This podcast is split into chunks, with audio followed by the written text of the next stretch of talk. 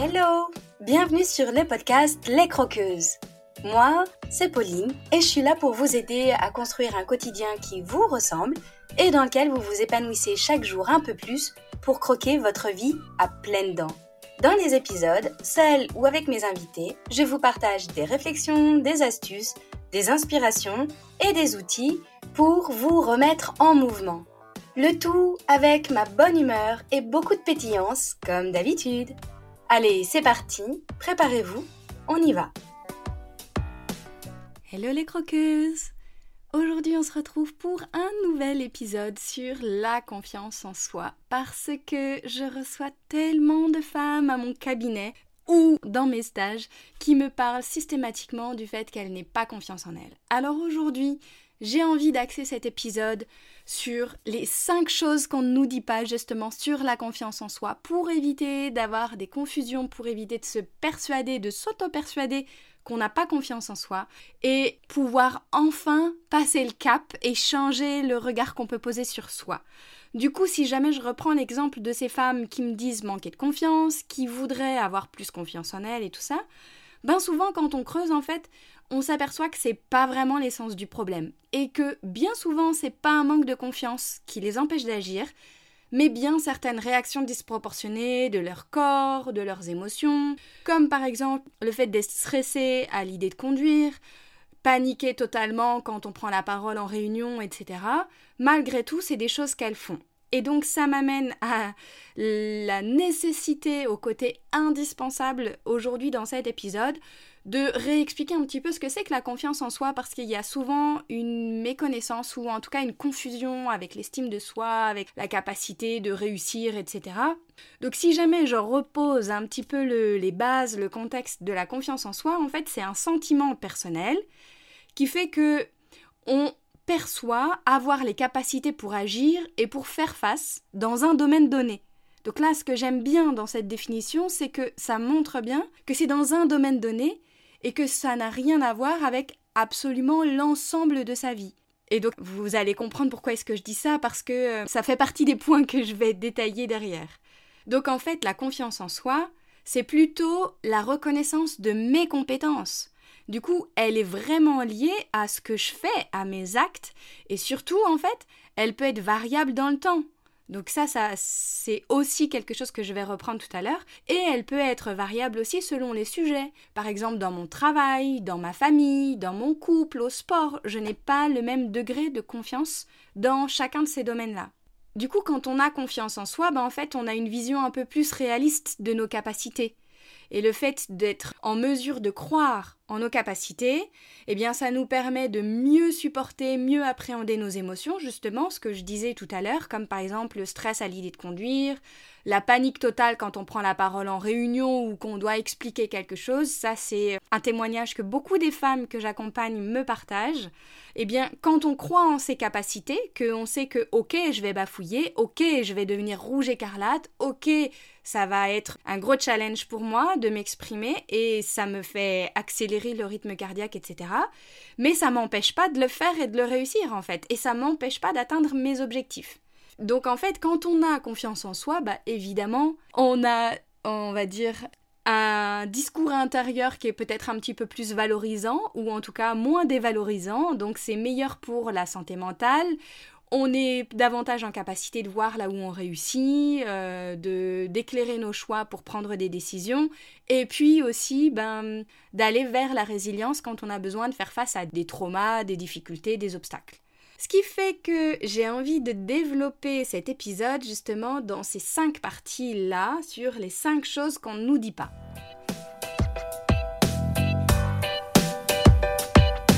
La première, c'est que la confiance en soi, ben en vrai, c'est pas inné.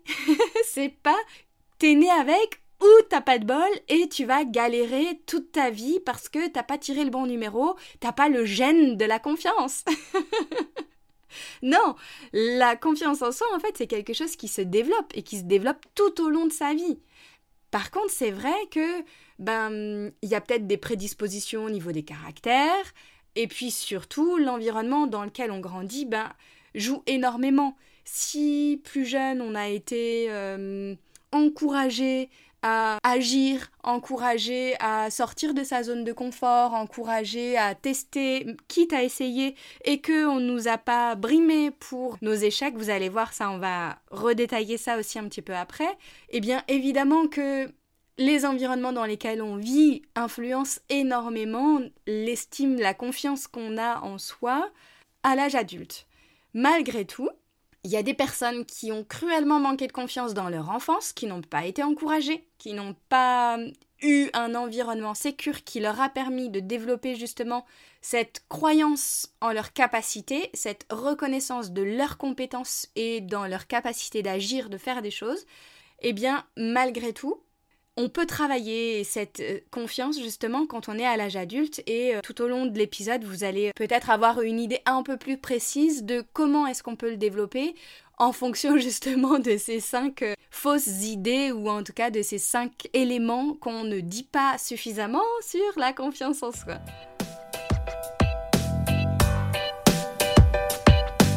Ça m'amène à ce deuxième point sur la confiance, c'est que ce n'est pas linéaire. Et oui, en fait, dans la même idée que ce n'est pas inné et que ça se développe, ce n'est pas linéaire. C'est pas parce qu'à un moment donné dans sa vie, on se sent confiant sur un domaine que ce sera toujours le cas en fait. C'est pas acquis définitivement et ça rejoint un peu l'idée du départ, enfin la première idée que j'ai partagée, c'est quelque chose qui se travaille et qui peut s'acquérir. Comme elle se fonde dans l'action en fait dans les actes qu'on pose, dans les décisions qu'on prend, dans ce qu'on teste, dans ce qu'on essaye, etc., bah en fait, chacun peut la muscler en se mettant intentionnellement et prudemment en situation d'expérimenter en fait. Et plus vous allez expérimenter, donc ça c'est la notion d'expérience qu'on va creuser tout du long de cet épisode, plus vous expérimentez, plus vous allez rentrer dans un cercle vertueux en vous disant ok j'ai testé ce truc là bon ça a peut-être pas marché ce coup-ci je vais peut-être le recommencer une autre fois ou alors au contraire ça a vachement bien marché super bah je vais continuer.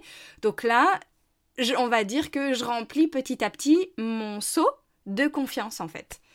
Et du coup comme la confiance, ben en fait, elle est variable, ce qu'on disait, selon les, domaines dans lesquels on est, la famille, le travail, le sport, le couple, etc., l'amitié aussi et eh ben en fait, elle est aussi séquentielle. On peut décider, chacun de nous, chacune de nous peut décider du sujet sur lequel en fait on a envie de travailler sa confiance en fait. On n'est pas obligé de se dire allez hop, je balaye absolument tous les domaines de vie. Donc en coaching, on parle beaucoup de la route de la vie, des domaines de vie, etc. Donc euh, dans la santé, dans le travail, dans les finances, tout ça. Évidemment, dans certaines périodes de sa vie, on est loin d'avoir atteint nos idéaux, nos objectifs. Par exemple, moi, mon cas personnel, j'ai 38 ans. J'espère que quand j'en aurai le double, eh bien, je serai encore plus avancée euh, dans la roue de la vie et que j'aurai atteint un peu plus d'objectifs. Mais c'est évident qu'à l'âge que j'ai, avec les expériences que j'ai qui sont quand même euh, deux fois moins importantes que quand j'aurai le double d'âge, eh bien j'aurais acquis encore davantage de confiance, j'aurais acquis davantage d'expérience, et donc progressivement, eh bien j'aurais peut-être augmenté ma confiance dans chaque domaine de vie qui m'importe en fait. Donc vous voyez, on peut très bien se dire progressivement, allez hop, moi je sais qu'en ce moment euh, je suis très confiante, donc là je, je parle pas de mon cas personnel, mais mais d'une généralité, si jamais c'est quelque chose que vous vous dites. Par exemple, je me sens super confiante euh, dans ma vie personnelle, euh, dans ma relation de couple, dans mes relations amicales et tout ça. Mais par contre, au travail, c'est une catastrophe. J'ai un manager qui me parle super mal, ou alors je suis entrepreneur et j'ai des sacrées montagnes russes émotionnelles, et là, il y a plein de choses pour lesquelles je ne passe pas à l'action. Donc, je vais vraiment mettre toute mon énergie là-dessus et essayer de me fixer des objectifs qui soient atteignables. Évidemment, quand ils sont atteignables, c'est beaucoup plus facile de les atteindre et donc de gagner en confiance. Si jamais vous mettez des objectifs hyper ambitieux dès le départ sans vous planifier euh, des étapes avant, eh bien en fait, ça va être beaucoup plus difficile pour vous de voir là où vous réussissez, là où ça ne marche pas et de rester motivé sur le long terme.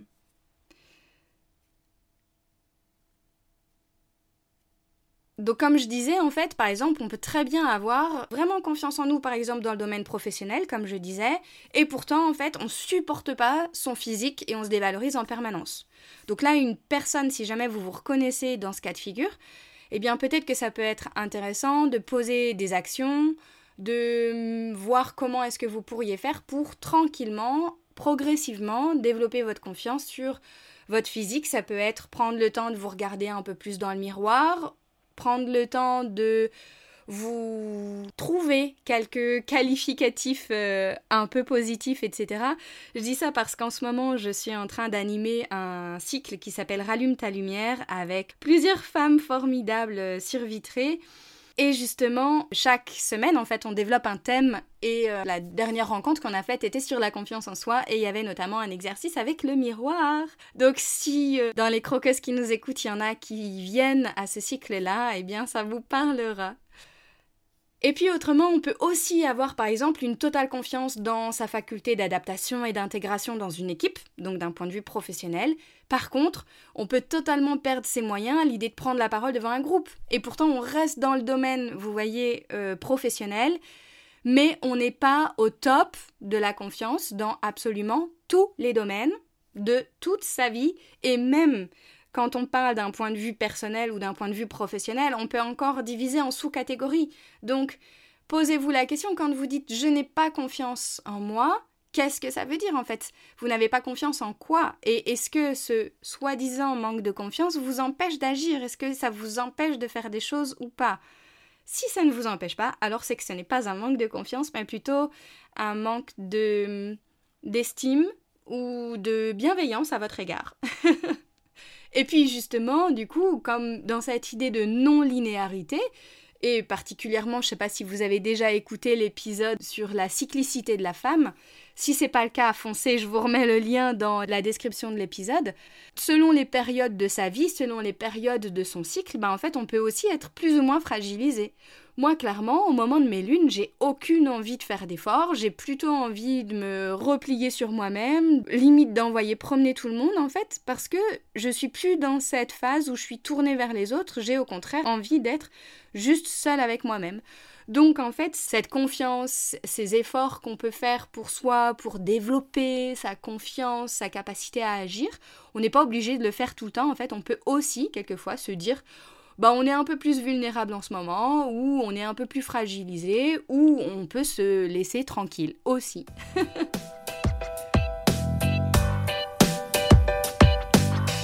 La troisième chose qu'on ne dit pas suffisamment sur la confiance en soi, c'est que pour moi, je vais peut-être me tirer une balle dans le pied, mais les réseaux sociaux sont de véritables ennemis de la confiance en fait.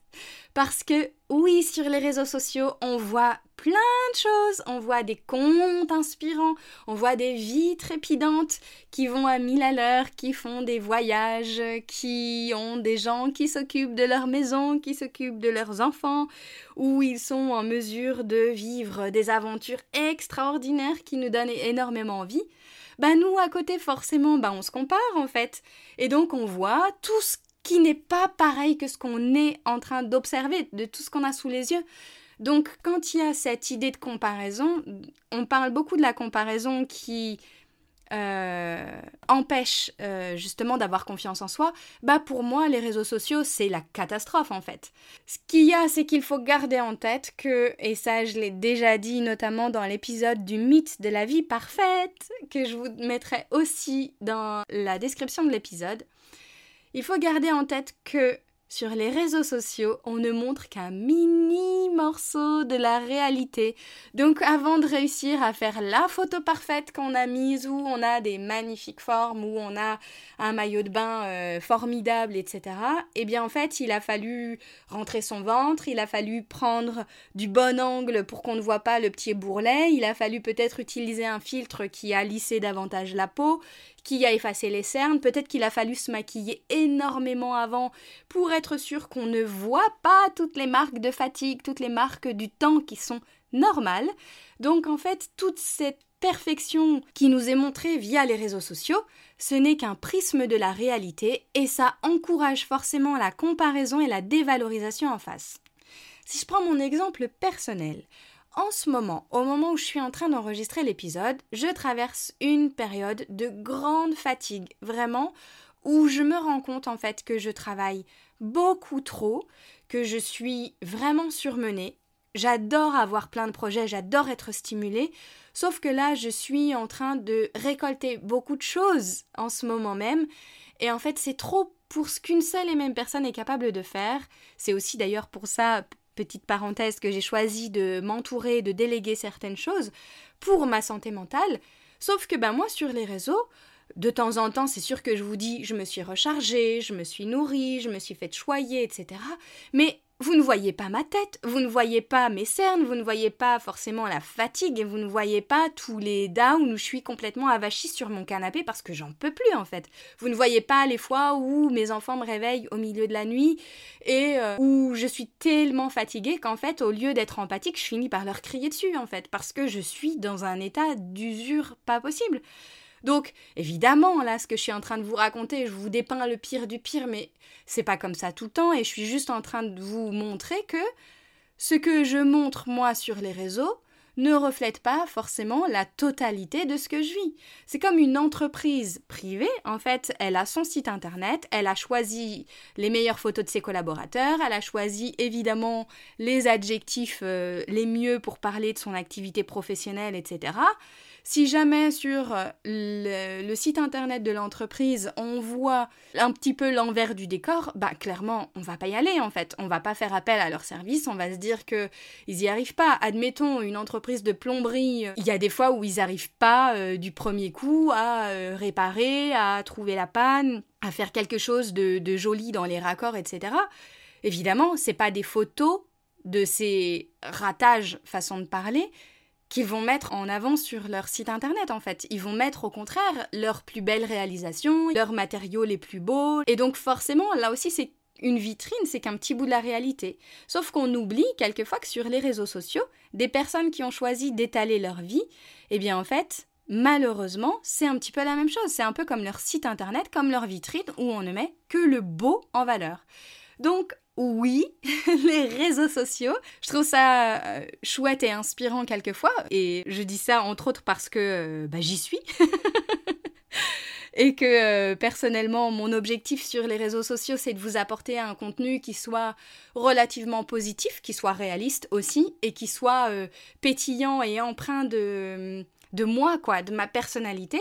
Mais je répète, cette personnalité-là, c'est qui je suis fondamentalement, mais ça ne veut pas dire que je suis comme ça 100% du temps, 24 heures sur 24, 365 jours par an.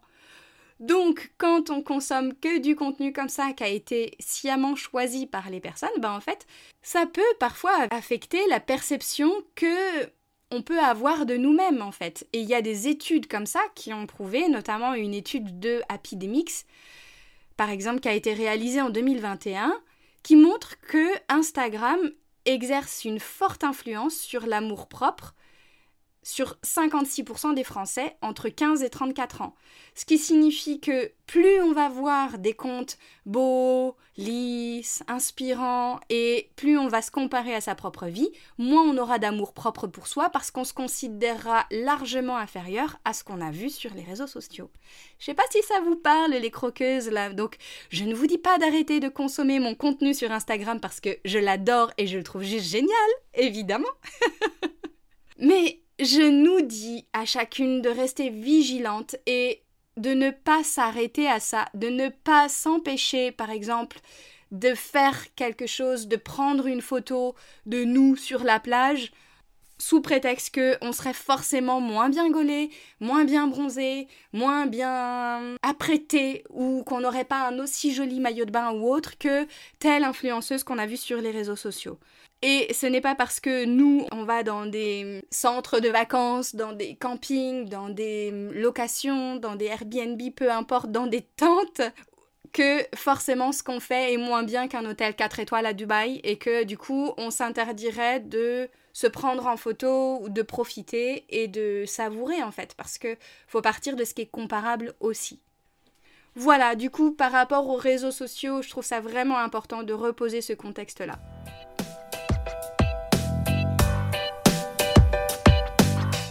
Et justement, ça m'amène à ce quatrième point qui est pour moi très fortement véhiculée par les réseaux sociaux et qui me hérisse les poils. Peut-être que vous ne serez absolument pas d'accord avec moi et c'est pas grave du tout puisque je vous le dis quand même, j'en ai ras le bol de cette phrase de vouloir être la meilleure version de vous-même.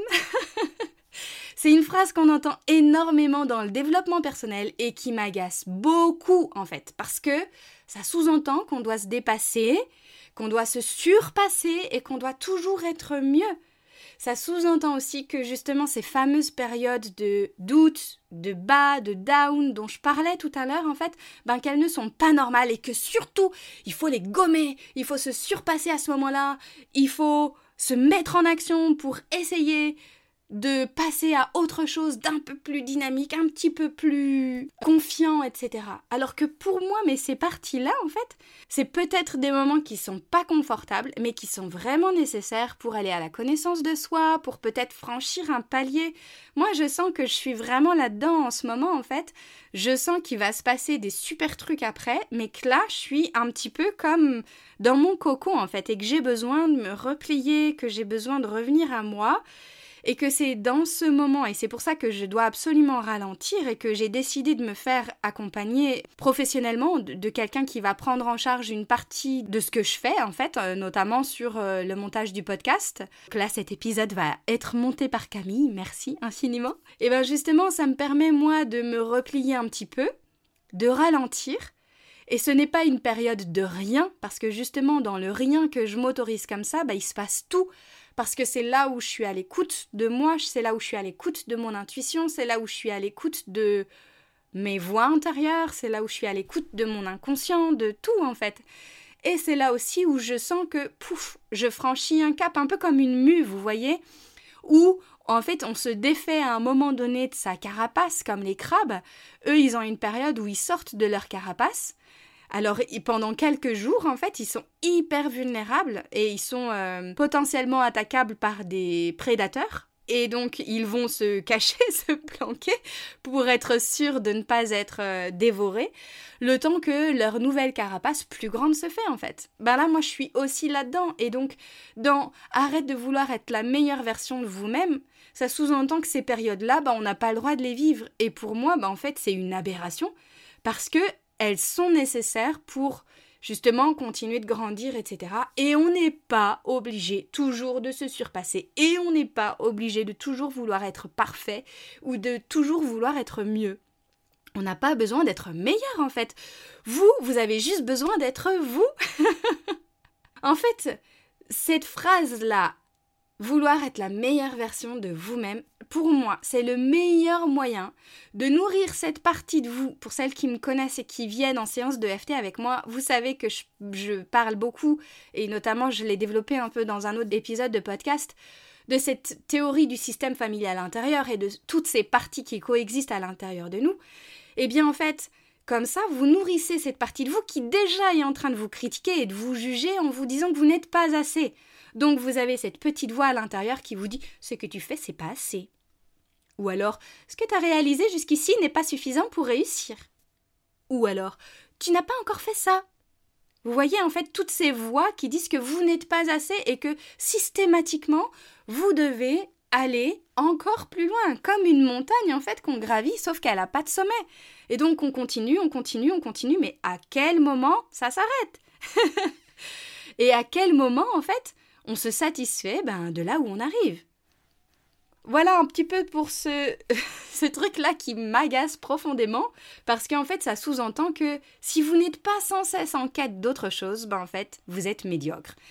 Et non, moi j'en ai ras-le-bol d'entendre cette phrase-là, de vouloir être systématiquement la meilleure version de vous-même. Et pour moi, ça n'est pas constructif en termes de confiance en soi.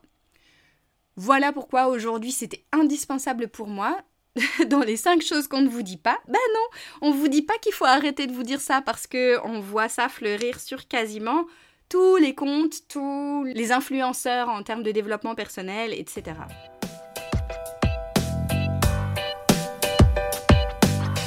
Et pour cette cinquième chose qu'on ne nous dit pas sur la confiance en soi, c'est les échecs. Donc j'ai commencé un petit peu à évoquer ça dans les autres parties.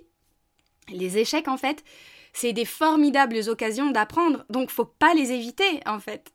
Albert Einstein, en fait, il disait Je n'ai pas échoué. J'ai trouvé dix mille moyens qui ne fonctionnent pas. Et ça, j'adore, j'adore cette phrase-là, en fait.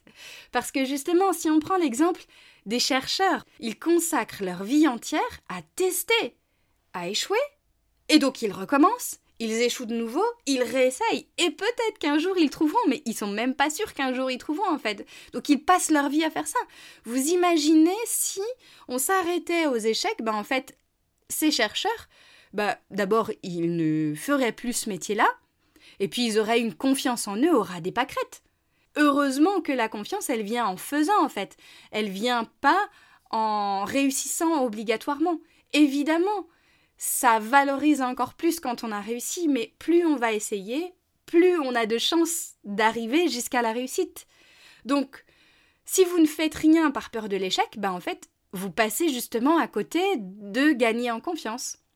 Une autre citation de Samuel Beckett qui disait Déjà essayé, déjà échoué.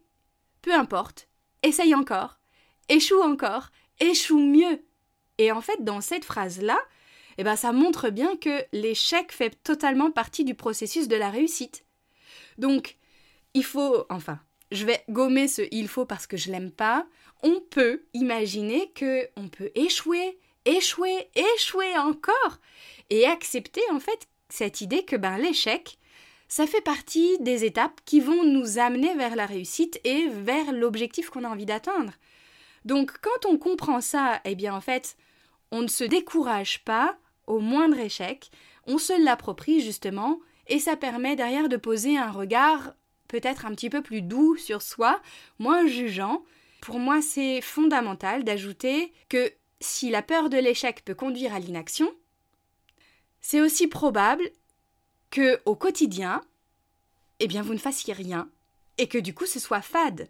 Parce que sans action, sans essayer, sans tester, même s'il y a cette peur d'échouer, donc sans ces actions, il n'y a pas de nouvelle expérience.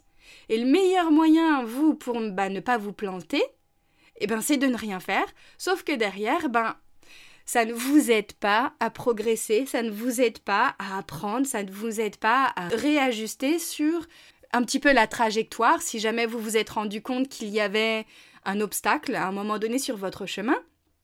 Eh bien, contournez-le, trouvez des stratégies pour essayer de le contourner et y arriver quand même en fait.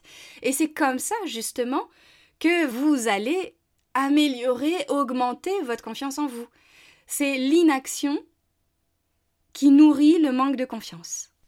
En conclusion, mes chères croqueuses, la confiance en soi, elle a donc à voir avec la reconnaissance de vos compétences, puisqu'elle est essentiellement liée aux actes que vous posez, et, comme je disais, elle est variable dans le temps et selon les domaines de vie, selon les sujets, selon les, les aspects de votre vie. Du coup, pour atteindre la confiance, en fait, c'est l'expérience, c'est une des voies royales, en fait, c'est de tester. Et c'est qu'en accumulant une expérience dans un domaine qu'en fait, on peut aller de plus en plus vers un sentiment de confiance dans vos capacités, puisque c'est ça la confiance, c'est croire en ses capacités. Donc quand il n'y a pas d'expérience, eh bien, on ne peut pas savoir si on est capable de, et donc on ne peut pas avoir confiance en soi. Je ne sais pas si vous me suivez. Imaginez qu'en fait vous êtes devant une boîte de chocolat assez étrange. Ils sont bizarres en fait. Il y en a de toutes les couleurs, de toutes les formes, de toutes les tailles et tout ça. En vrai, bah vous appréhendez parce qu'ils sont quand même très bizarres.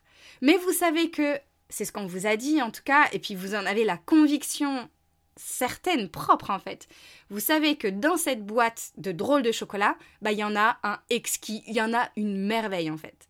Donc quand vous êtes face à cette boîte, soit vous abandonnez, vous ne faites rien, vous tentez rien, vous faites demi-tour, et là, vous ne développez pas votre capacité à repérer le bon chocolat.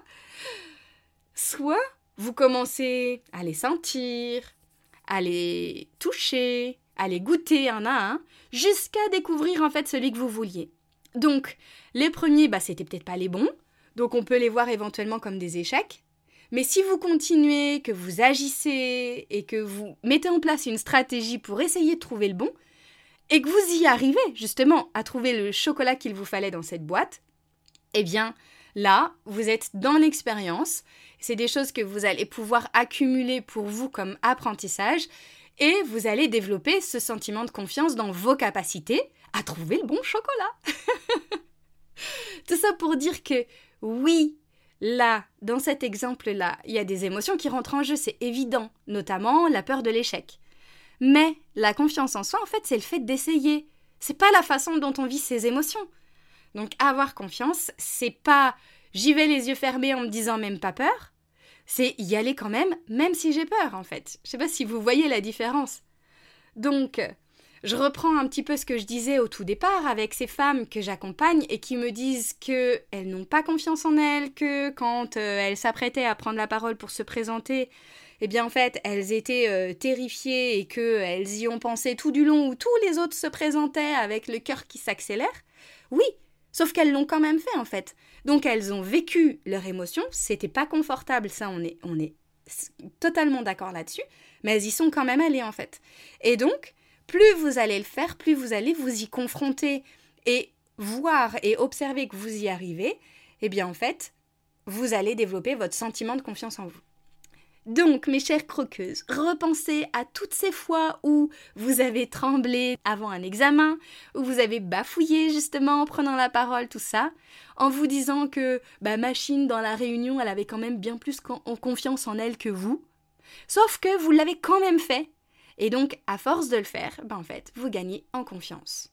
Tant que ces émotions ne vous empêchent pas de passer à l'action, vous développez votre sentiment de confiance dans vos capacités dans un domaine précis à un moment donné. Et donc, avec l'expérience, on y va et on y va et on y va. Et voilà, donc si je récapitule ces cinq choses qu'on ne nous dit pas suffisamment sur la confiance, c'est que d'une, ce n'est pas inné. Et donc si vous n'avez pas l'impression d'avoir un sentiment de confiance en vous suffisamment développé aujourd'hui, eh ben c'est quelque chose qui se travaille. La deuxième chose, c'est que ce n'est pas linéaire et donc euh, on n'est pas obligé d'être tout le temps dans la confiance ou dans le manque de confiance et que dans le même état d'esprit que juste avant, c'est quelque chose qui se travaille selon les périodes de sa vie, selon les domaines de vie, etc. La troisième chose, c'est attention à la comparaison via les réseaux sociaux, oui pour consommer du contenu, mais en gardant en tête que ce n'est pas la réalité, mais qu'une vitrine. La quatrième chose, c'est arrête de vouloir être la meilleure version de vous-même. C'est pas possible. Il faut s'arrêter à un moment donné et se satisfaire aussi du chemin qu'on a parcouru sans systématiquement voir ce qui nous reste à faire.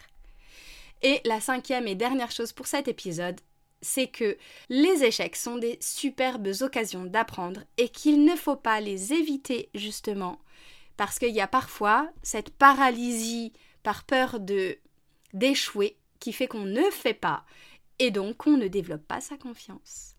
Voilà, sur ce, je vous souhaite une belle soirée, une belle journée où que vous soyez. À très vite. Et voilà les croqueuses, c'est la fin de cet épisode. Merci à vous de l'avoir écouté jusqu'au bout. Si vous avez trouvé ma phrase gourmande avec le mot chocolat, n'hésitez pas à m'envoyer un message ou un commentaire. J'adore vous lire, échanger en direct avec vous pour parler de chocolat bien sûr, de gourmandise et de tous ces sujets qui nous touchent. Et si vous ne savez pas de quelle phrase gourmande je vous parle, vous pouvez filer écouter mon épisode 0 dans lequel j'explique tout ça. Et si cet épisode vous a plu, qu'il vous a apporté un peu d'énergie, d'élan et de la valeur, si vous vous dites que ce serait bien que d'autres femmes puissent l'écouter, n'hésitez pas à le partager et à le noter sur votre plateforme d'écoute favorite. C'est très rapide. Notez le podcast en mettant des étoiles, ça l'aidera énormément à être visible pour qu'il touche encore plus de croqueuses. Merci à toutes celles qui le font déjà. Et vous pouvez aussi vous abonner pour être certaine de ne pas rater les prochains épisodes. Je vous souhaite une super journée ou soirée, où que vous soyez, avec gourmandise bien sûr. À la semaine prochaine pour une nouvelle dose de pétillance, d'inspiration et de bonne humeur.